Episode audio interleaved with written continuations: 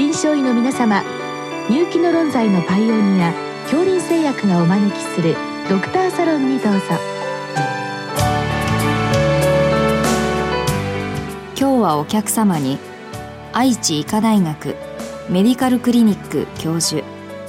中尾春久さんをお招きしております。サロンドクターは青い会柏田中病院糖尿病センター長。山内俊和さんです。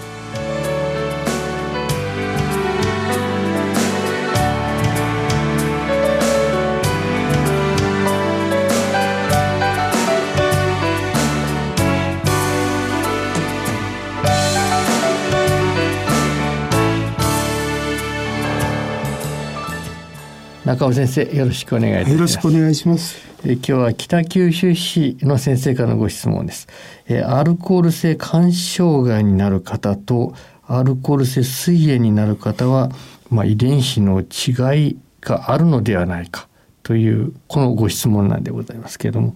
まあ、先生あの普通我々臨床現場にいて、まあ、確かにあのアルコールですね大酒飲みの方ですね、まあ、やられる臓器結構違うような印象も持ってはいるんです。これ実際ある話なんでしょうか？おっしゃる通りだと思います。あの、実際には肝硬変の人で慢性膵炎を起こされる方という方はいらっしゃることはいらっしゃるんですが、それほど我々一般の現場では多くないです。うん、で、慢性膵炎の方もまあ、膵臓専門やってらっしゃる先生に確認もしましたが、うん、肝硬変の人はあいないわけではないが少ないですよと、うん、と言われております。うんまあ、ということはやはり何か各々の臓器に、まあ、この遺伝子なり何なりが噛んでいると見てよろしいわけでしょうね。おっしゃる通りだと思います。まず膵臓のあたりから簡単にご説明願いますか？はい。えっと、膵臓においてはですね、このアルコールの量というものは、あ慢性性の発症リスクとして、特に男性の場合、うん、女性は実は特発性が多いものですから、あの、非常に強い危険因子であることは確かですね。しかしながら、体種化のごく一部しか慢性膵炎は発症せずに、これは報告によると約5%前後。これは欧米によっても同じような報告が出ております。さらには動物実験をしますと、はいアルコールを単独で動物に投与しても、水炎は起きないんです。そこに何かの変化が加わることで、水炎発射の域値が下がって、水炎が発症する。うん、例えば、エタノール、つまりアルコールですね、をラットの中に、胃の中に直接入れても水炎は起きません。もう一つ、例えば一時的な水管閉塞とセクレチンを外部刺激として、えー、ラットに与えても、やはり水炎は起きないんです、うん、ところがこれを両方の操作を行うと水炎を生じるんですね。で、アルコールを飲ましたラットに、えー、普通は水炎を誘発しないようの少ない量のコレシストキニンを投与しますと水炎がやっぱり誘発される。うんうん、これらの結果からやっぱり水炎はエタノール単独ではなく、うんうん他の要因が必要なために、うん、えー、何かがあるんだろう。そこにはやっぱり環境因子や遺伝的な素因があるんじゃないかと以前より想定されてきました。まあ、消化管酵素、消化管の、まあ、いろんな、あの、インクレチン系の、まあ、ホルモンなども知られてきておりますので、まあ、まあ、あなた少しブラックボックス的なところがありますから、絡んでくるかなというところでございましょうね。で、そこのあたりのまた遺伝子ということになるわけですね。で1996年実はあの遺伝性膵炎の原因遺伝子が同定されました、はい、それは実は cationic トリプシノーゲン遺伝子 PRSS1 というものです。うん、つまり、膵臓で作ったトリプシノーゲンが、まあ、腸管に出て、その後、うん、あの、腸内のプロテアーゼによって活性化されてトリプシンに変わっていくわけですけど、うん、このトリプシンが自己分解に関わるために、膵の中でトリプシンがどんどん作られなきゃいけないわけです。で、それを、あの、抵抗するための機能もあるんですが、これがどんどん変化することによって抵抗性ができてしまって、持続的なトリプシン活性化になります。さらに2001年にはトリプシンのそういうような異所性の活性化に対する第一の防御因子としてはトリプシンの作用を抑えて不活化するというこの水分泌性トリプシンインヒビタ SPSTI というものが存在するんですが、うん、その遺伝子 SPINK1 というものの異常が若年発症の特発性慢性膵炎患者で効率にあることが分かりました。うん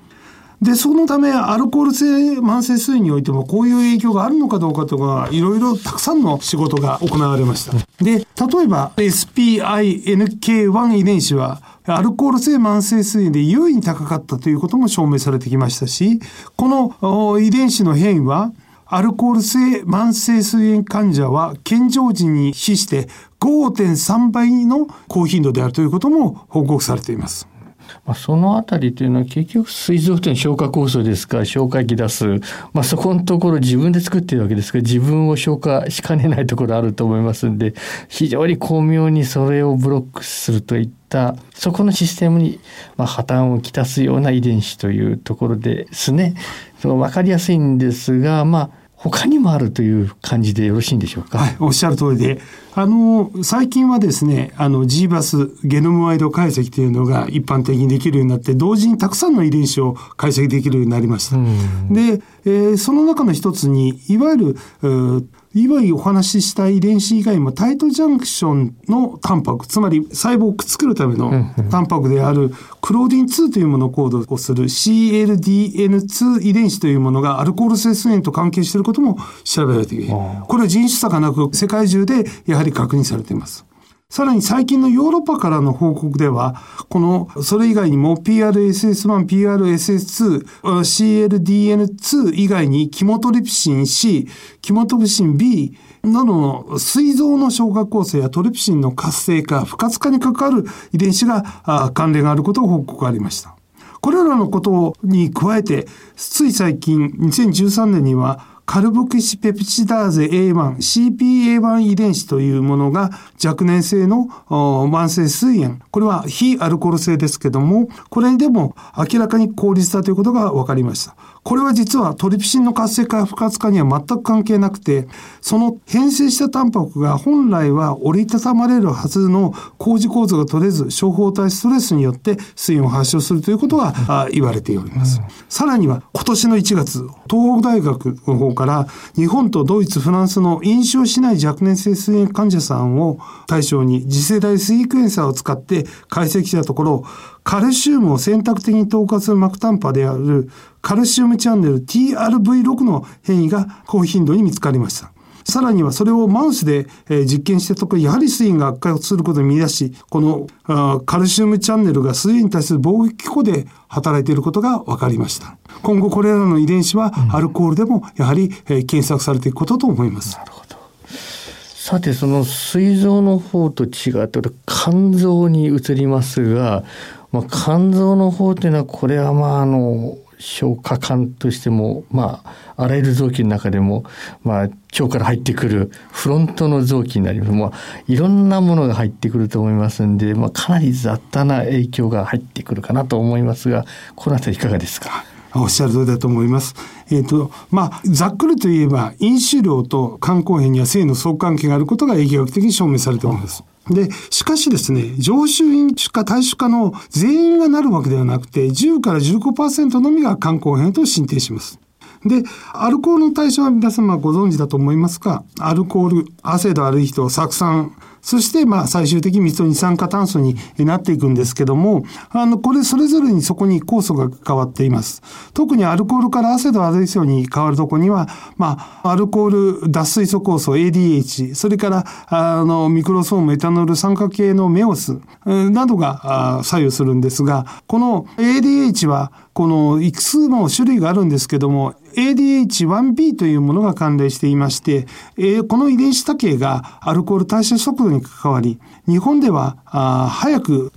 それが代謝される効果性型が多いんです。しかし、この遅いタイプで活性化型は7%しか少ないんですけども、それは、あの、40%遅い初期反応と、11から18%遅いエタノール消失速度が報告されており、依存症になりやすいタイプで知られています。で、日本では7%しかいない低活性型が依存症で実は30%もあるということがその事実として示されています。うん、また、アセトアルデヒド脱水素酵素 ALDH は ALDH2 という種類が関係するんですけど、これは顔が赤くなる、赤くならないだけではなく、これが臓器障害にも影響していることが知られていまして、顔が赤くなるその ALDH 低活性型、つまり遺伝子の片方だけに、え変異があるという人たちは、機能が16分の1に落ちてしまうものですから、臓器障害になりやすいということはよく知られています。まあ、あの実際に肝臓というのはまあ非常に多方面に働くわけですけど、まあ、現時点ではやはりお酒に関してはこのアセトアルデヒドのあたりこれはまあ毒性物質ですからここあたりを中心としてまあ解明が遺伝子的にも進められていると見てよろしいわけでしょうね。そうですねしかしあの実はそれと脂肪化ということも非常に今大事なことになっています。であのナフルドという、まあ、脂肪性肝疾患は実は PNALT3 の変異が極めて重要であるということが、確か2008年だと思いますけど発表されてると思います。で、これと実はあの同じような変異、これは PNPLA3 の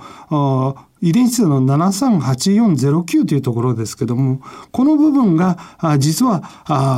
アルコール性肝硬変と関係している。うん、さらには発がんとも、肝細胞がんの発がんとも関係していることが今データが出てきました。うん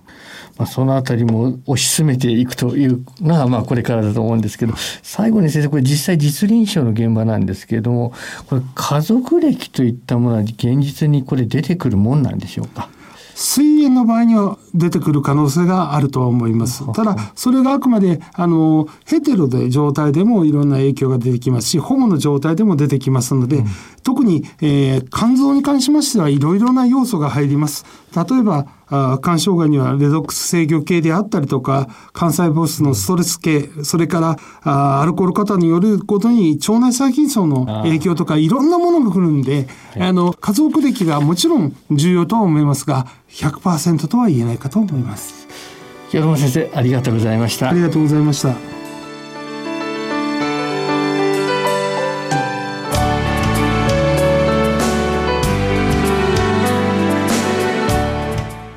客様は愛知医科大学メディカルクリニック教授中尾春久さん。サロンドクターは青い会柏田中病院糖尿病センター長。山内俊勝さんでした。それではこれで恐林製薬がお招きしましたドクターサロンを終わります。